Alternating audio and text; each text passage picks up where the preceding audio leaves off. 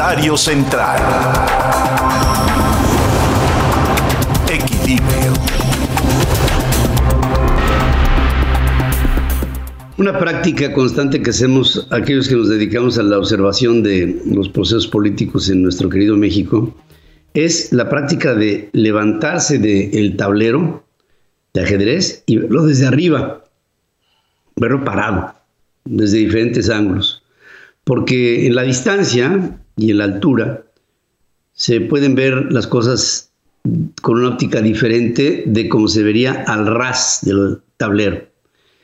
Es decir, hay que levantarse y ver cuál es la situación general del país, es el tablero, y las fichas, pues son los jugadores en el tablero, y en ello el darnos cuenta de cuál es la situación por la que está pasando nuestro país en este momento en el que los tiempos nos están marcando ir hacia unas elecciones intermedias que son en función del número de personas que serán votadas para puestos de elección popular, las más grandes en la historia de México.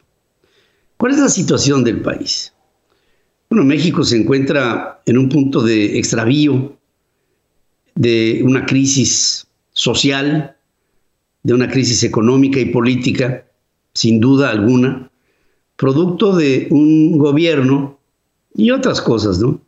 Pero, pero de un gobierno que ha tenido el desatino de confrontar a la sociedad mexicana, de seguir en una pretendida campaña y de buscar por la vía de la compra de los votos y de las voluntades de las personas más desfavorecidas en el país, una profunda división entre los que no y entre los que sí tienen, haciendo sentir a los que no tienen que no tienen porque los que sí tienen se lo dan arrebatado. Si bien es cierto, parte de esta historia, por supuesto que está ligada con la realidad, no se puede, creo, llegar a mostrar a la sociedad desde quien lleva el timón de un país que el signo del avance para que haya igualdad en nuestro México es el de la confrontación. Porque la confrontación puede ser peligrosísima.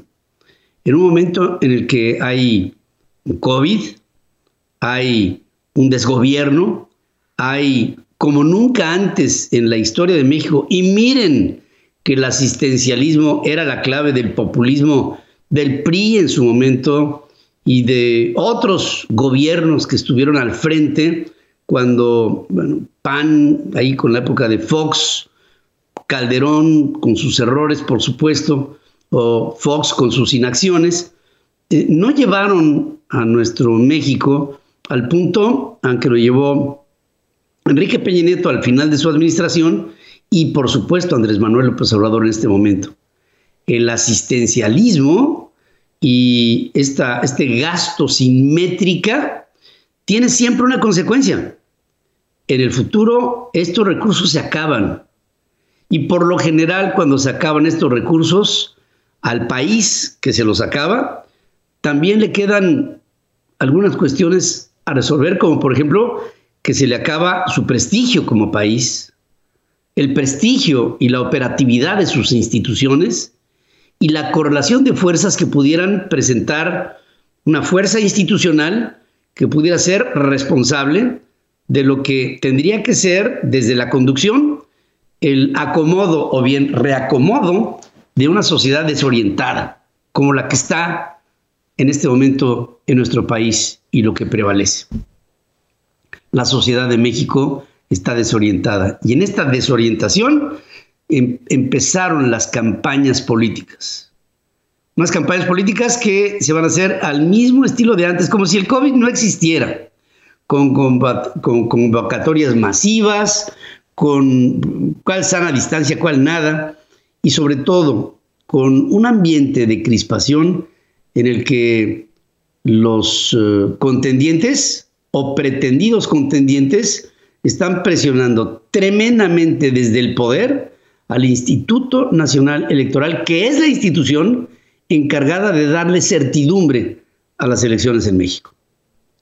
Yo no había visto nunca en mi, en mi tiempo de comunicador, incluso en el tiempo de mi padre como comunicador, que fueron muchos años más, nunca había visto un momento como el que hoy está viviendo México. Porque todo apunta, por lo que se ve, a que puede haber en estas elecciones mucha división, mucha fricción, mucha violencia y un desencuentro que nos pudiera llevar a una crisis postelectoral de inusitadas consecuencias. Se está sembrando viento. Y una vez que se siembra este viento, cuando viene la cosecha, se recogen tempestades. Este viento que se está generando hoy, conste que lo estoy diciendo en este momento y lo consigno, es el prólogo de una tormenta perfecta cuando falta dinero, cuando la economía está paralizada, cuando la gente no tiene ingreso, cuando no hay trabajo, cuando no hay perspectiva de generar nuevos trabajos, cuando el gobierno miente sistemáticamente todo el tiempo y confronta, se dan las condiciones perfectas para un desencuentro. Hoy tenemos, y por ahí lo escuché, el peor gobierno en el peor momento y en un lugar que es el nuestro que es México. México está pasándola mal. Y saben que es lo más pernicioso, es que las cosas todavía tienen como para ponerse peor. Y se ve claramente que hacia allá vamos. Para que tengas el dato. En Central FM Equilibrio. Fíjense lo que son las cosas, ¿no? Con, con cómo a veces cuando está la humanidad amenazada, que puede ser por una guerra, ya sea entre, entre seres humanos o, o bien con algo como un elemento tóxico, como, como, como el propio COVID, se abusa el sentido. Y la firma tecnológica Nvidia ha desarrollado un método acelerado por inteligencia artificial para monitorear la severidad con la que puede darle COVID a una persona a partir de una tomografía computarizada de su tórax. Esto se consiguió estudiando la progresión de las opacidades pulmonares en las imágenes de tomografía en pacientes con COVID, extrayendo conocimientos sobre las relaciones temporales con las mediciones de laboratorio. Cuantificar las opacidades puede decir a los médicos qué tan severa resulta la condición de un paciente lo que puede ayudar a informar para tomar decisiones clínicas en pacientes con neumonía y documentar las terapias para tratar en caso de que estén invadidas por este virus.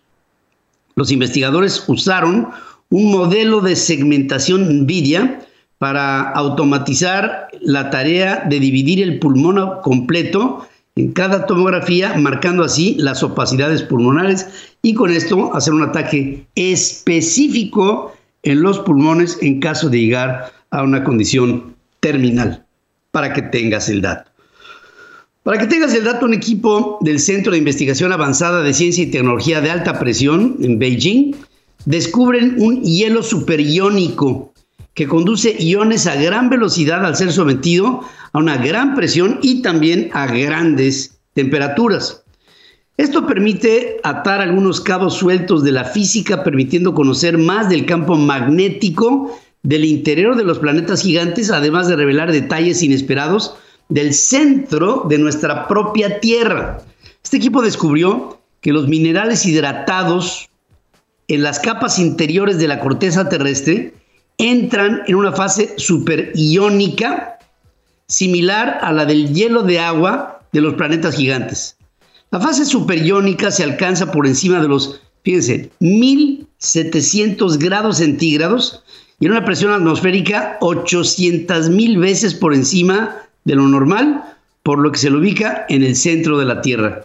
Esto permitirá, insisto, conocer a el estado de los campos magnéticos de los planetas y podrá para la Tierra y para el futuro darle al hombre posibilidades para este, envolver planetas potencialmente habitables con un campo magnético que protegiera a una futura civilización. Fíjense hasta dónde llegamos para que tengas el dato. Para que tengas el dato, científicos de la Universidad de Copenhague prueban un modelo que reemplaza la energía oscura con una materia similar en forma de fuerzas magnéticas, indicando que el universo no se expande de forma diferente sin ese perfil energético. Afirman que si lo descubierto es exacto, cuestionaría la existencia de esta energía y agregaría propiedades adicionales a la materia oscura que tendría el mismo efecto sobre la expansión del universo. Durante muchas décadas, este mecanismo se ha asociado con la constante cosmológica que Albert Einstein desarrolló en 1917 en referencia a una fuerza repelente no solamente desconocida, sino que es o resulta invisible a los sentidos humanos. Debido a que la energía oscura no se puede medir directamente, numerosos investigadores, incluido el propio Einstein, han dudado de su existencia aunque hasta ahora no se ha podido sugerir una alternativa viable o el que verdaderamente la materia oscura, esta que se dice que es el 75% del universo, igual mañana salimos con la conclusión de que no existe y que es otra fuerza la que hace el comportamiento de lo que nosotros hacemos, bueno, le achacamos a la materia oscura, que es la que influye en campos erráticos de la materia que sí podemos percibir, para que tengas el dato. Política y economía en diálogo. Hablemos con Javier Treviño.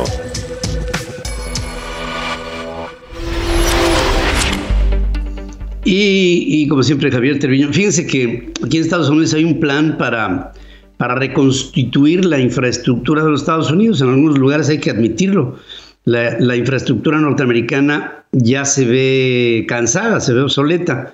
Y aquí este plan no es solamente para reconstituir la infraestructura, es para poder garantizar que Estados Unidos sigue siendo la vanguardia y la primera economía del mundo. Ese es el boleto que realmente se está jugando este tiempo en la Unión Americana. Y Javier Treviño, por supuesto, tiene un análisis al respecto. Te saludo esta mañana, querido Javier. Buenos días. Hola Pedro, buenos días. Eh, qué gusto saludarte de nuevo. Pues mira, la economía de Estados Unidos, lo habías comentado, creó 916 mil nuevos empleos en marzo. Esto significa que en los primeros dos meses del gobierno del presidente Biden, pues se han creado más puestos de trabajo nuevos que en los primeros dos meses de cualquier administración estadounidense en la historia.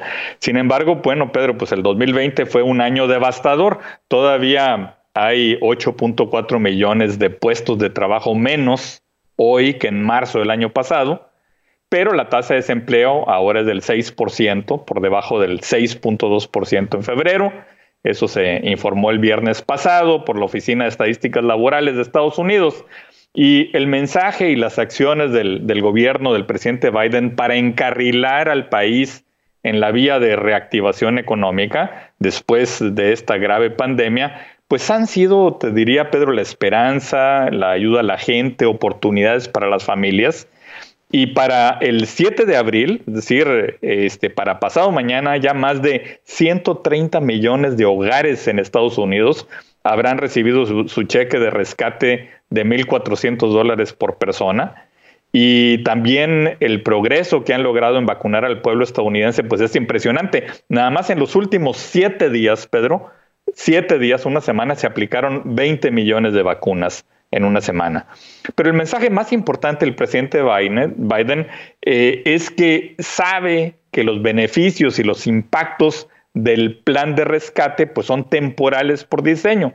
Por eso propuso el miércoles pasado un plan de empleo. Es un programa de ocho años para invertir en infraestructura, en carreteras, en puentes, en banda ancha, en aeropuertos, en puertos, en la reparación de los sistemas de agua, van a, reparar los hospitales en todo el país, van a invertir en investigación y desarrollo para superar a, China y al resto del mundo. Y el componente por ejemplo, Pedro, de transporte se estima en 620 mil millones de dólares. Van a modernizar 20 mil millas de carreteras y caminos. Van a reparar 10 mil puentes. a construir una red de 500 mil estaciones de carga para vehículos eléctricos para que estén listos para 2030. Van a asignar 200 mil millones de dólares para banda ancha de alta velocidad, para red eléctrica, energía limpia, 50 eh, mil millones para impulsar la industria nacional de los chips, eh, para eh, las computadoras van a construir, pues sin duda, un futuro energético diferente. Eh, en un análisis, Pedro, de, de, Moody's Analytics de la semana pasada, se señala que si el Congreso de Estados Unidos aprueba este plan, la economía va a crear 19 millones de nuevos empleos durante los próximos 10 años, de aquí al 2030. Buenos empleos, bien remunerados. Se trata de empleos a largo plazo para pues instaladores de tuberías, trabajadores de la salud, los que trabajan en las fábricas de acero, en los laboratorios de vanguardia. La, propuesta, Pedro, enfatiza nuevos trabajos sindicalizados, también tiene como objetivo crear empleos a través de programas como un nuevo cuerpo civil del clima, a través de la construcción de viviendas asequibles, esfuerzos para limpiar minas abandonadas, tapar viejos pozos de petróleo eh, y Moody's Analytics añade que casi el 90% de los puestos de trabajo de infraestructura creados en este plan de empleo van a poder ser ocupados por personas que no requieren necesariamente un título universitario. Entonces se habla de que realmente este plan de empleo, este plan de infraestructura está diseñado para la clase eh, media. Entonces el plan de, Biden depende de que lo apruebe el Congreso cuando regrese después de, estas vacaciones de Pascua. Eh, Biden se va a reunir con los demócratas, con los republicanos para convencerlos. Y en suma, Pedro, lo que Biden nos está demostrando es que busca la mayor expansión en la participación del gobierno en la economía desde los tiempos de la gran sociedad de Lyndon Johnson y está actuando pues de manera estratégica. Son tres etapas. La primera etapa, el plan de rescate de 1.9 billones de dólares en español, en ayuda para los hogares de ingresos bajos y medianos hasta que las vacunas permitan que la economía se reabra por completo.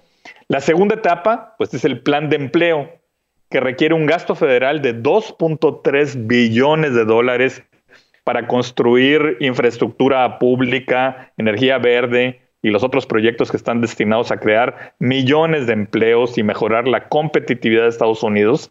Y la tercera etapa, pues es un programa para mejorar la infraestructura humana ¿Y qué es esto? Bueno, pues a través del gasto en colegios comunitarios, en educación inicial universal, un programa nacional de licencias pagadas. Entonces, si combinamos estas propuestas, se estima una inversión de más de 4 billones de dólares durante esta década.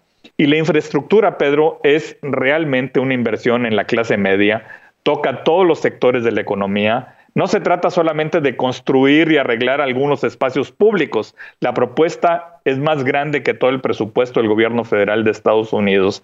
Es una señal para todo el mundo de lo que se puede hacer con, un, con una visión estratégica en la inversión del gobierno en infraestructura. Ojalá que por este lado de la frontera escuchemos también la importancia de la inversión en infraestructura, Pedro.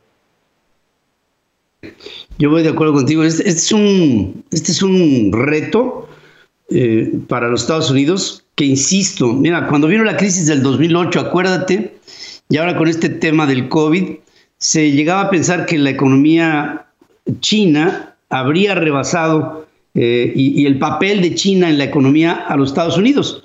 Y yo creo que esta idea lo que pretenderá hacer será consolidar a los Estados Unidos como la primera potencia, partiendo una base muy, eh, tal, para mí el mejor indicador dos terceras partes del proceso bursátil en valores bursátiles en el mundo todavía sigue siendo dominado por los Estados Unidos y China está muy lejos de ese factor, que es un factor real de lo que podría ser la pulverización del capital entre las sociedades del hombre. Y esto es algo que pues este, Estados Unidos tiene que refrendar. Sin, sin duda, Pedro, y yo creo que esto es un eh, ejemplo muy importante para el caso de México, de, cómo debemos tener una visión estratégica de América del Norte, estamos vinculados a la economía de Estados Unidos, entonces debemos hacer nuestra tarea en cuanto a la promoción de la inversión privada en nuestro país. En obras de infraestructura tendríamos que llegar a la inversión entre el gobierno eh, y el sector privado pues del 25% del Producto Interno Bruto para poder lograr una recuperación de la economía que sea perdurable en el tiempo. Eso es lo que necesitamos en este momento, Pedro pues tenemos la llave, tenemos la llave de salida y, parece que, todavía la andan buscando algunos para ver si realmente aplica o no, pero, pero sí, yo voy de acuerdo contigo, hay que dar señales mucho más claras de una, de una alianza y, de una conveniencia en esa alianza para México para los años por venir. Ojalá y el sector privado está listo para invertir, eso es muy importante. Entonces lo que se requiere pues es eh, eh, tener un ambiente de Estado de Derecho y reglas claras. Sí, a, ver si también el sector privado está listo para defender ese ambiente, porque yo creo que ahí está la, parte que en este momento le toca. Ojalá y haya esa responsabilidad y esa interés y esa valentía para, para, para hacerlo ver a, a los factores del poder en México. Como siempre, querido Javier, te agradezco y te mando un abrazo con mi cariño. Gracias, Pedro. El planeta tiene voz y se expresa en equilibrio. Política Internacional con Adriana Braniff. Braniff.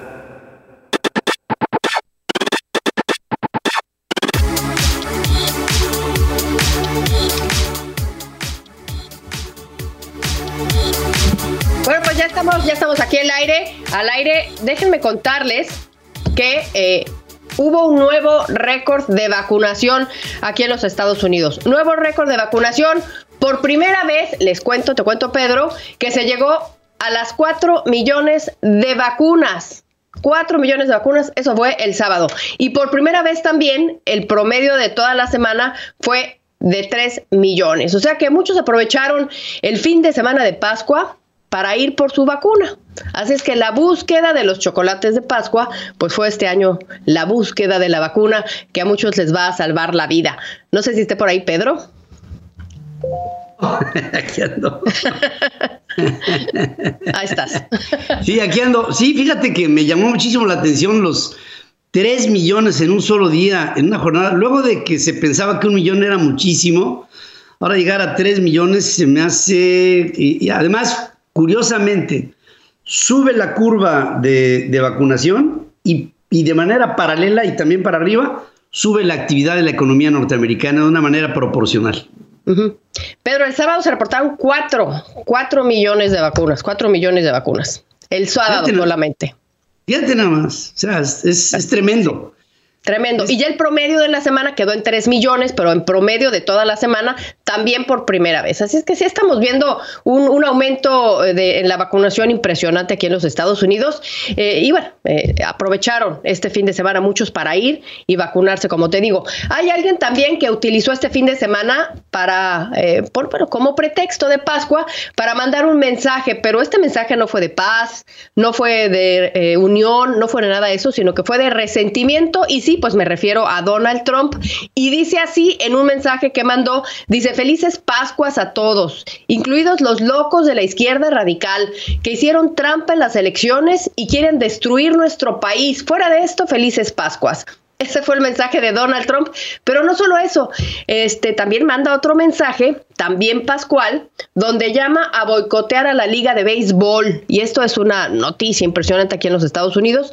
Llama a boicotear también a la Coca-Cola, a Delta, a JP Morgan, a Citigroup y a UPS. ¿Por qué? Pues déjame te cuento, Pedro. Resulta que la semana pasada en Georgia se cambió la ley electoral para hacer más difícil el voto ahí. Eh, bueno, el, lo que, el discurso es que lo van a hacer más em, claro, pero el hecho es que se está haciendo más difícil votar ahí. El gobierno local pues sí, es republicano, y esto causó muchísima indignación por parte de un sector grande de la población norteamericana que ve esto como una manera de suprimir el voto porque las medidas, pues sí hacen eh, más difícil votar ahora. Las medidas, entre otras, eh, son varias, pero las más representativas que les voy a comentar son, se va a requerir identificación para votar por correo. Estamos hablando del 2022.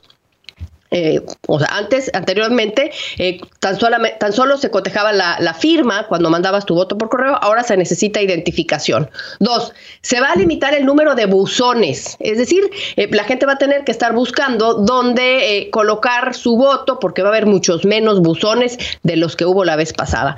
Se va a cerrar las casillas, las casillas se van a cerrar a las 5 de la tarde. ¿Qué va a pasar con todos aquellos que salen de trabajar a las 5 y que no tienen ningún tipo de posibilidad de pedir permiso para ir a, votar, por ejemplo? Eh, se va a prohibir dar agua en la fila. ¿Qué va a pasar si les da sed? bueno, no, el hecho es que esa medida también se prohíbe. Eh, dar agua o dar cualquier tipo de comida en la fila, eh, prohibido. Y también eh, se va a dar menos tiempo para solicitar la boleta por correo y para enviarla. O sea, el periodo va a ser mucho más, mucho más corto. Esto, esto va a ser más difícil votar. Eso es un hecho. Y como protesta, pues regresamos al tema que estábamos platicando. La Liga de Béisbol decide ya no jugar en Georgia decide no hacerlo. Y esto es una, una noticia en el ámbito deportivo muy, muy grande y muchas corporaciones, que son las que Donald Trump llama a boicotear, pues también han protestado por esta nueva reglamentación electoral en Georgia y esta podría duplicarse eh, en otras partes, en otros estados donde también hay eh, republicanos. ¿Por qué es relevante esto? Pues porque acordémonos que Biden ganó gracias a la cantidad de votos que llegaron por correo. Entre más votan, más fácil es que los demócratas ganen. Eso lo escuchamos y lo escuchamos y lo escuchamos en las elecciones pasadas por parte de muchos analistas. Y justo también en Georgia fue donde se decidió quién iba a controlar o quién controla actualmente el Senado, porque justamente esos dos escaños de Georgia fueron los que ganaron, eh, fueron los que ganó el Partido Demócrata. Así es que esto es lo que cobra relevancia hoy con respecto a esto, Pedro. Qué bárbaro, pues pues sigue, sigue presente una semilla de división y de confrontación y de encono y de, y de lucha en contra de la institucionalidad de los Estados Unidos. Y esto yo creo que va a ser el signo que va a estar siguiendo la administración del presidente Biden a lo largo de este camino. No sé si pienses lo mismo. Así es. Y bueno, esta semana también se va a estar hablando, Pedro, ya para finalizar, de este plan de infraestructura de Biden, estos dos trillones de dólares que se anunciaron la semana pasada, después de que, pues sí, la semana pasada podríamos decir que fue la semana de la infraestructura. Esa semana que Donald Trump llevó y trajo y prometió, pero que nunca llegó así, Pedro. American people deserve the best infrastructure anywhere in the world. We will create the infrastructure of the future. We call it Infrastructure Week. We're actually at the end of what the president called Infrastructure Week. Last week was a great week. It was Infrastructure Week. How many times have we heard this is this is Infrastructure Week of the last four years? ¿Cuántas veces no escuchamos esto de que esta es la, la época de la infraestructura en los últimos cuatro años? Y lo que pues, estaba implicando el presidente Biden es, pues se habló de la infraestructura, pero una cosa es hablar de la infraestructura y otra es hacer el esfuerzo por realmente transformar y modernizar la infraestructura. Fíjate, lo hemos platicado tú y yo, Adriana. Eh, muchos sitios que, que tendrían que funcionar como parte de la infraestructura básica de los Estados Unidos, se ven obsoletos, se ven inoperantes, se ven este, incluso trastocados y superados con la pandemia, por ejemplo. ¿Cuánto de la, digamos, de la estructura funcional de los Estados Unidos, pues no está jalando realmente con, con el COVID, con la parálisis, que ha sido en todo el mundo, pero pues que a Estados Unidos le ha tocado su parte y la disfuncionalidad inmediatamente se, se ve. Ahora creo que este proyecto de, tan ambicioso como el que está presentando el presidente Biden, este, pues pudiera ser, creo, el boleto para que Estados Unidos siga siendo la potencia, la primer potencia del mundo, pues no sé, por, lo menos de aquí a, a, la mitad del siglo XXI. Es, es como la veo. Así es, Pedro, y justamente el fin de semana estábamos escuchando a Pete Buttigieg, que es el secretario del Transporte, explicando esto que tú estás diciendo, eh, y decía que la infraestructura, los puentes, caminos, todo lo que usan los norteamericanos aquí, pues se desarrolló en los años 50 y explicaba que Estados Unidos se encuentra en el número 13, en el vigésimo tres lugar de lo que es infraestructura a nivel internacional.